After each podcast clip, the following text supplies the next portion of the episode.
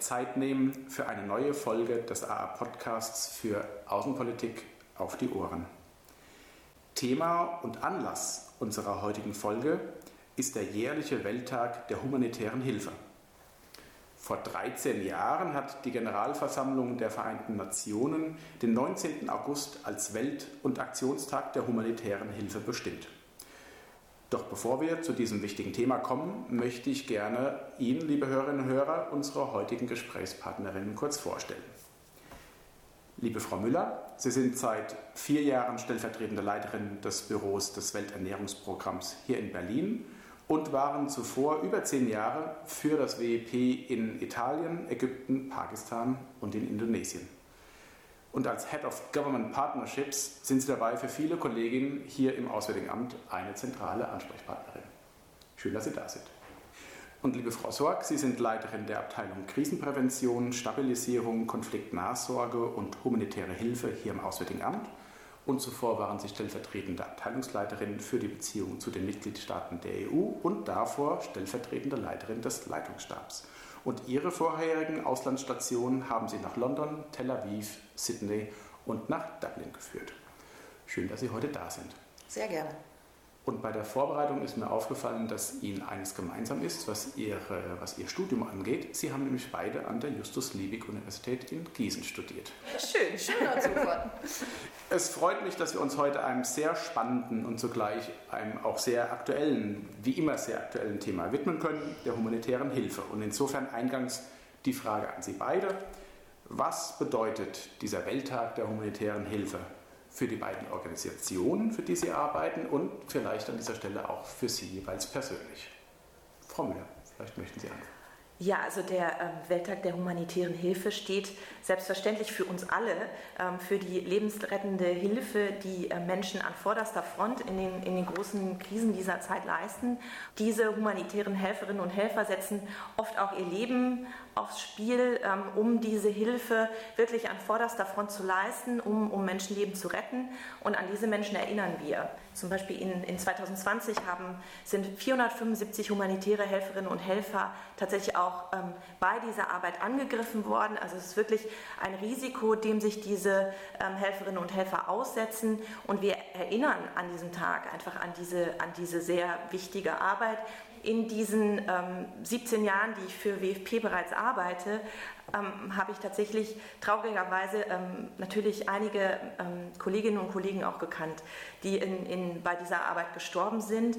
Und, und, und dennoch machen wir weiter. Also wir, wir die, die, die Herausforderungen, die tatsächlich größer werden ähm, und, und unter schwereren Bedingungen, halten uns nicht davon ab, eben diese lebensrettende Hilfe zu leisten. Ja, ich knüpfe sehr gerne an, was, mhm. äh, an das, was Sie gesagt haben. Ähm, der Welttag ist den humanitären Helferinnen und Helfern gewidmet. Und insofern ist es auch für mich so, dass ähm, zunächst einmal ganz klar ist, ohne diese Helfer könnten wir kein eines Projekt umsetzen, was äh, unsere Arbeit hier im Auswärtigen Amt angeht. Und wie Sie richtig sagten, diese Helferinnen und Helfer ähm, arbeiten unter sehr gefährlichen Bedingungen. Oft setzen sie ihr Leben aufs Spiel. Viele sind umgekommen, leider. Dieser Mut, diese Entschlossenheit, das ist für uns alle hier im Auswärtigen Amt eine große Inspiration für das gesamte Team, das in der Auswärtigen, äh, im Auswärtigen Amt äh, zu humanitärer Hilfe arbeitet. Und mir persönlich nötigt das immer sehr, sehr, sehr große äh, Hochachtung ab. In jeder Begegnung, ob das nun im Ausland ist oder hier im Inland. Und insofern Chapeau, großer Dank an die Helferinnen und Helfer im humanitären Bereich weltweit. Lassen Sie uns vielleicht an dieser Stelle zu einem aktuellen Fall der Katastrophenhilfe kommen. Ähm, Frau Sorg, Deutschland hat bis vor wenigen Tagen bei der Bekämpfung der Waldbrände in Griechenland unterstützt. Wie darf man sich das an dieser Stelle vorstellen? Wie funktioniert das hier im Auswärtigen Amt? Was ist quasi passiert von dem ersten Moment, wo die griechische Seite gesagt hat, okay, wir brauchen hier, wir benötigen hier an der Stelle internationale europäische Unterstützung, bis zu dem Moment, wo dann auch tatsächlich Feuer, Feuerwehrkräfte ähm, auch nach Griechenland gefahren sind. Mhm.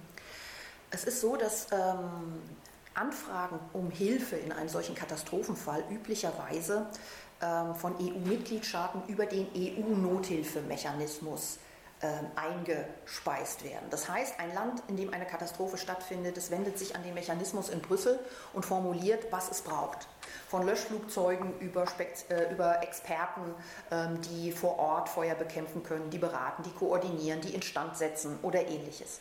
So ist es auch hier gelaufen und wir haben dann sehr schnell, als äh, Griechenland sein Hilfsersuchen abgesetzt hatte, uns in der Regier Bundesregierung zusammengesetzt und geschaut, was können wir bieten. Deutschland hat keine Löschflugzeuge, sage ich, also können wir auch keine Löschflugzeuge anbieten. Aber was wir haben, sind äh, hochspezialisierte Feuerwehren in den Ländern und so war relativ schnell klar, dass die Feuerwehren in Deutschland in Frage kommen, um hier äh, dem Hilfsaufruf zu folgen sowohl was den Peloponnes als auch was Euböa anging.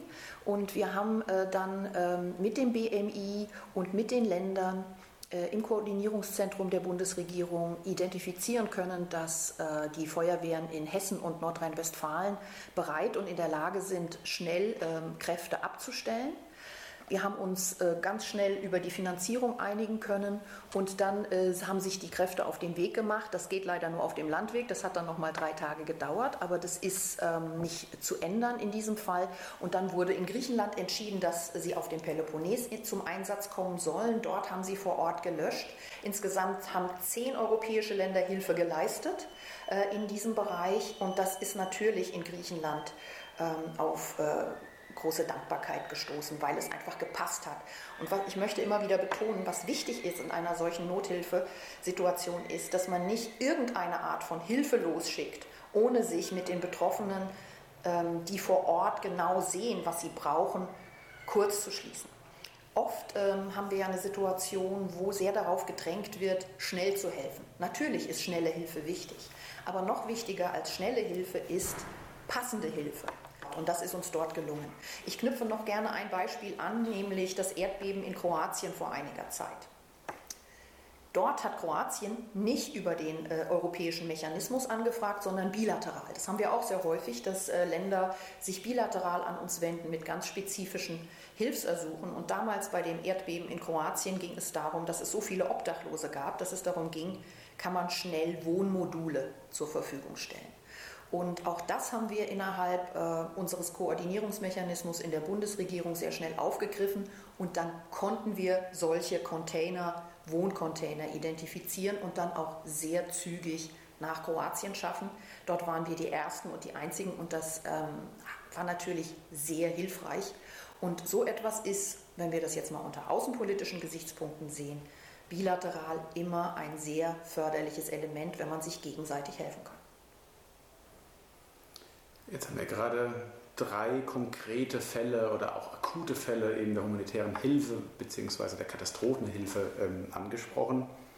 Nun gibt es ja seit, ähm, schon seit mehreren Jahren verstärkte Anstrengungen, zum einen eine sogenannte vorausschauende humanitäre Hilfe, gerade bei eben besagten Dürre- oder Flutkatastrophen zu fördern, beziehungsweise eben auch eine humanitäre Katastrophenvorsorge zu betreiben. Und zu diesen Themen arbeiten ja auch eben gerade das Auswärtige Amt und das Welternährungsprogramm bereits in ersten Pilotprojekten zusammen. Das ist, wie ich finde, eine sehr spannende Angelegenheit. Vielleicht äh, möchten Sie uns dazu an dieser Stelle kurz skizzieren, worum es da geht, was der Hintergrund ist und wie da an der Stelle die beiden Organisationen eben auch zusammenarbeiten. Soll ich einfach mal einsteigen?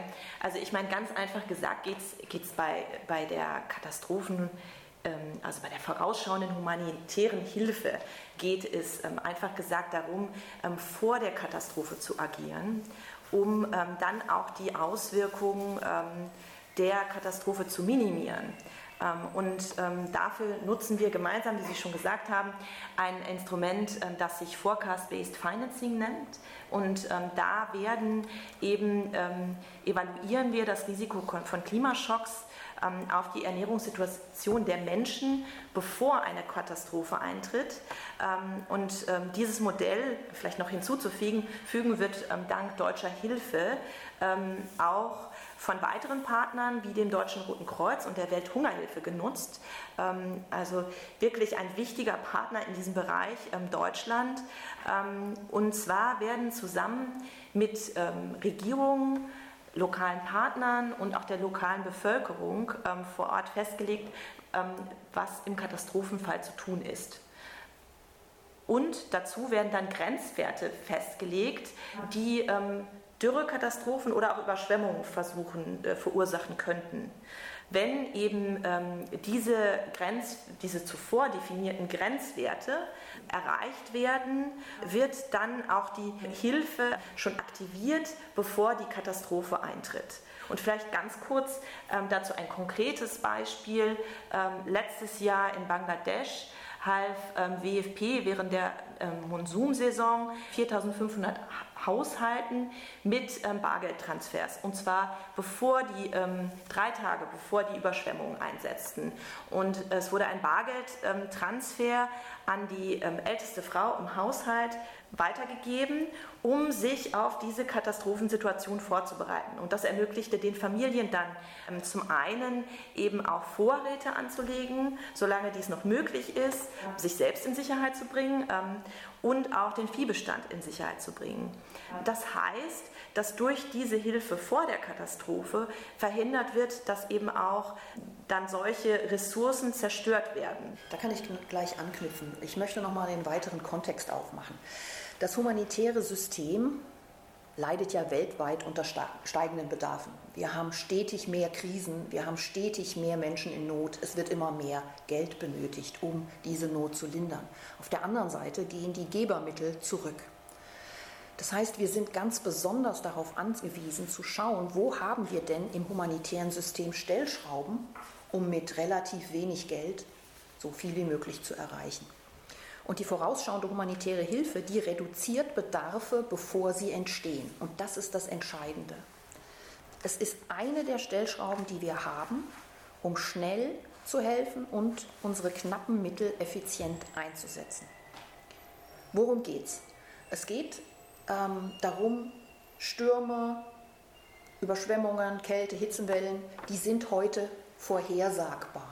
Und die Vorhersagen werden auch immer genauer. Das heißt, wir können auf die Vorhersagen gestützt sehr viel früher tätig werden. Wir müssen nicht mehr auf die Katastrophe warten, bis sie eingetreten ist und dann reagieren, sondern wir können proaktiv tätig werden. Ähm, vor der Dürre, vor dem Wirbelsturm.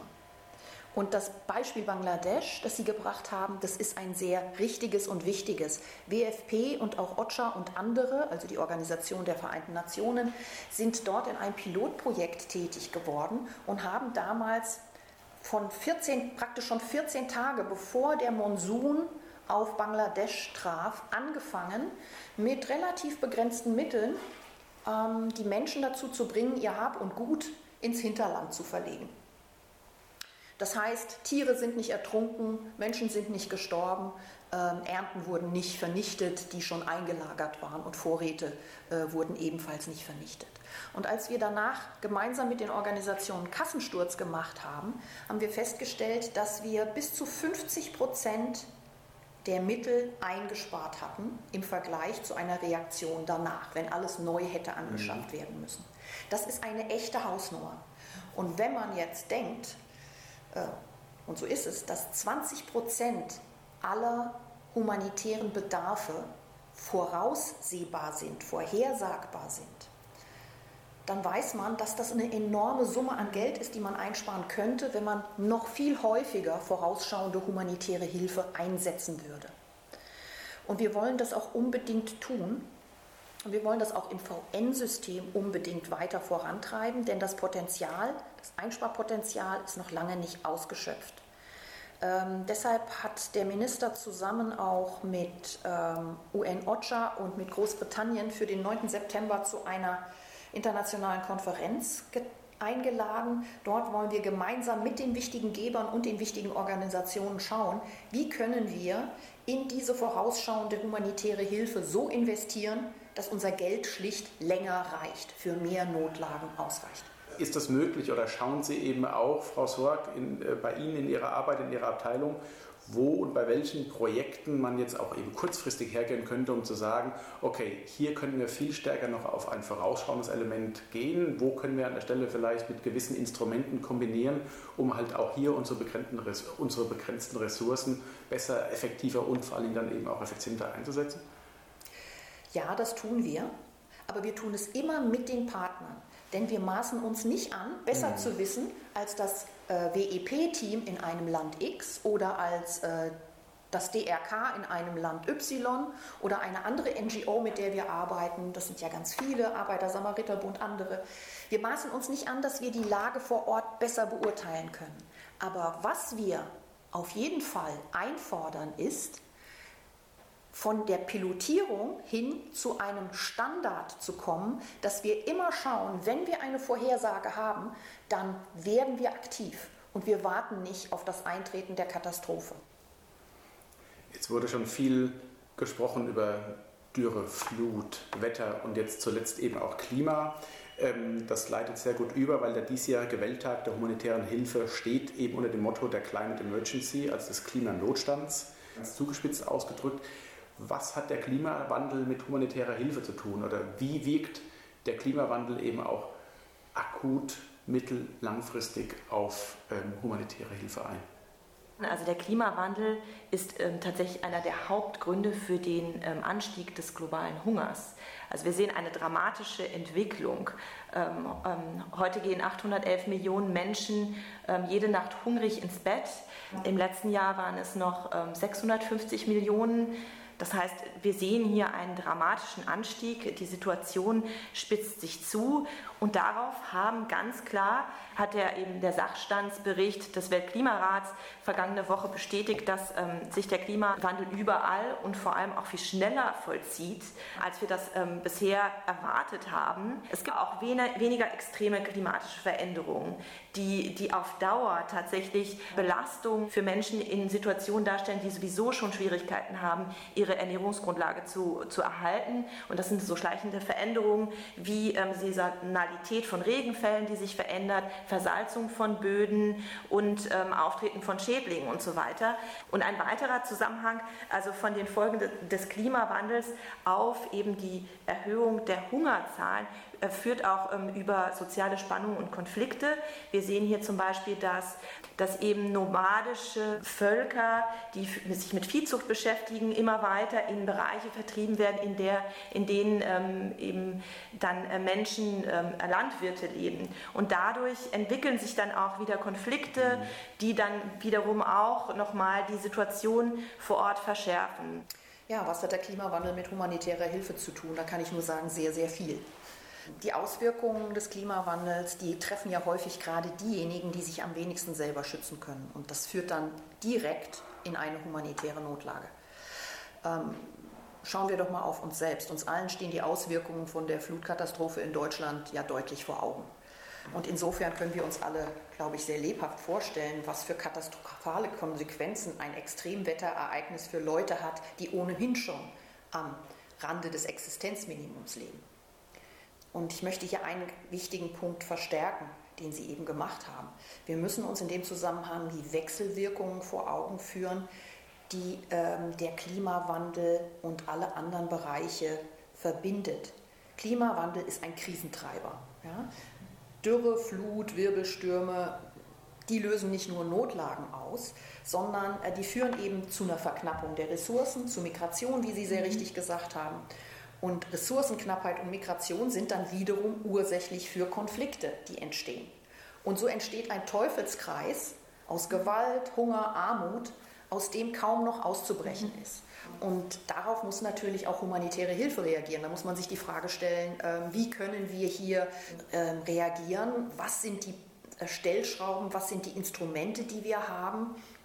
Ähm, wir müssen schauen, was genau sind die Bedarfe, die aus den extremen Wetterereignissen resultieren, was sind andere Ursachen.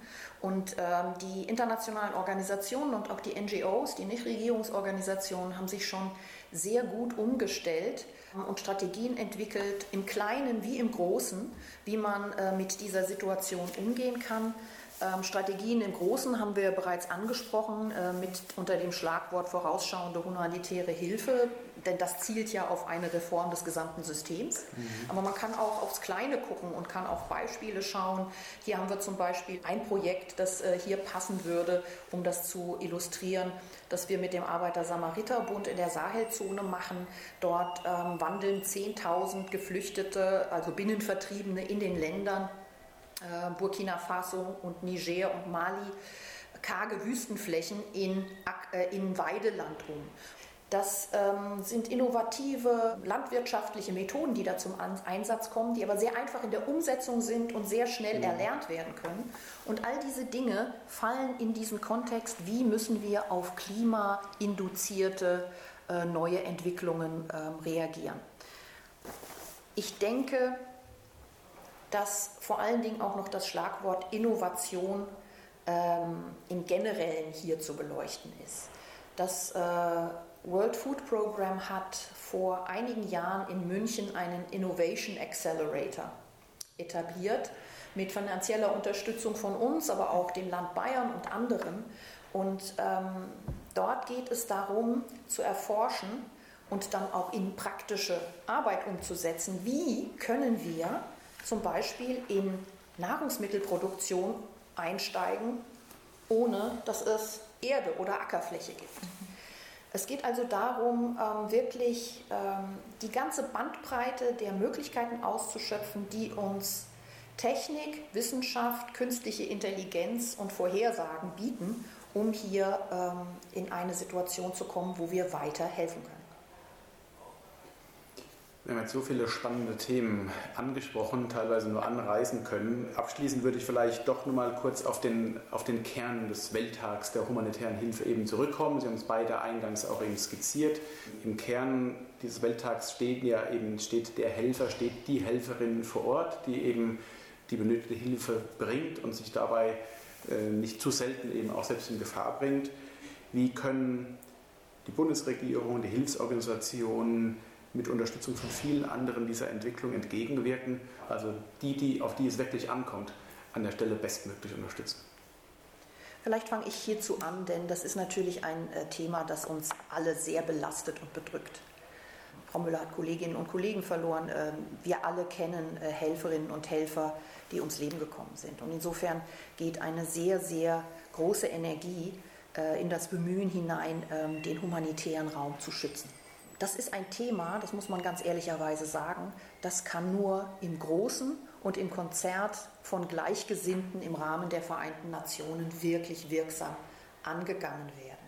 Und deshalb haben wir, als wir die zwei Jahre im VN-Sicherheitsrat Mitglied waren, äh, sehr intensiv mit Frankreich, dem IKRK und OCHA, also den Vereinten Nationen, daran gearbeitet, Voraussetzungen zu schaffen, wie der humanitäre Raum und damit unsere Helferinnen und Helfer besser geschützt werden können. Wir haben damals äh, im Sicherheitsrat den Call for Action äh, eingebracht. inzwischen sind 50 Länder diesem Call for Action beigetreten und ganz zentral geht es darum, dass man das Wissen ums humanitäre Völkerrecht und die humanitären Prinzipien besser verankert und dass man so ähm, zu einer verstärkten Sicherheit unserer Helfer beiträgt. Das ist der politische Rahmen, den wir mhm. gesetzt haben. Und das ist wichtig. Im praktischen Bereich arbeiten wir seit vielen Jahren mit Organisationen zusammen, die unsere Helfer und unsere Helferinnen in den NGOs, aber auch für die Vereinten Nationen schulen, wie sie sich im Feld, im Einsatz ähm, benehmen können und was sie tun können, um zu ihrer eigenen Sicherheit und zur Sicherheit des Raums beizutragen, in dem sie arbeiten jeden Tag. Und ähm, da gibt es verschiedene Projekte. Eins, das wir zusammen mit dem Center of Competence on Humanitarian Negotiations durchführen, aber das ist bei weitem nicht das einzige, wo es darum geht, den einzelnen Helfern ähm, Verhandlungsstrategien beizubringen. Wie verhalten sie sich zum Beispiel, wenn sie an einen Checkpoint kommen mit ihrem Versorgungskonvoi, der von Milizionären besetzt ist, die sie nicht durchlassen wollen? Lassen wir die Helferinnen und Helfer einfach aus dem eigenen Bauchgefühl heraus äh, in eine solche Situation agieren oder geben wir ihnen ganz klare Verhaltensmaßregeln und äh, Verhandlungswissen ähm, an die Hand, dass sie in einer solchen Situation retten kann oder zumindest voranbringen kann. Also sprich Kombination aus politischer Rahmensetzung im Rahmen der Vereinten Nationen und ganz praktischer Schulungsarbeit für die Helfer, um ihre individuelle Sicherheit zu erhöhen. Wollten Sie vielleicht noch ergänzen, was Sie Ihren Helferinnen und Helfern praktisch an die Hand geben, bevor Sie ins Feld gehen? Also selbstverständlich ist ähm, für uns der Einsatz Deutschlands im UN-Sicherheitsrat von großer Bedeutung, also von, für uns auch sehr wichtig, eben diesen humanitären Raum gemeinsam auch zu verteidigen und die humanitären Prinzipien, also für die einzufordern, immer wieder vor Ort. Ähm, also wie Frau Sorg auch schon sagte, ist es selbstverständlich wichtig, diese Verhandlungskompetenzen vor Ort zu stärken, weil es ja auch wirklich um, um jeden einzelnen Helfer und Helferin vor Ort geht, die sich eben an einem Checkpoint befinden und die immer wieder neu diesen humanitären Zugang verhandeln. Aber als, als humanitäre ähm, Helferinnen und Helfer bleiben wir vor Ort, weil für uns ähm, stehen, stehen bei dieser humanitären Hilfe einfach die humanitären Prinzipien im Vordergrund, die Bedürftigsten, die vor Ort sind. Im Mittelpunkt stehen, stehen die notleidenden Menschen, die ähm, eben sehr bedürftig sind und die wir in solchen Situationen einfach nicht alleine lassen dürfen. Ja, liebe Frau Müller, ich glaube, Sie haben den, das perfekte Schlusswort an dieser Stelle gefunden. Ich danke Ihnen ganz herzlich. Ich danke Ihnen, Frau Sorg, dass Sie sich die Zeit heute genommen haben und das wichtige Thema der humanitären Hilfe und des Welttags der humanitären Hilfe heute uns näher gebracht haben. Vielen Sehr gerne.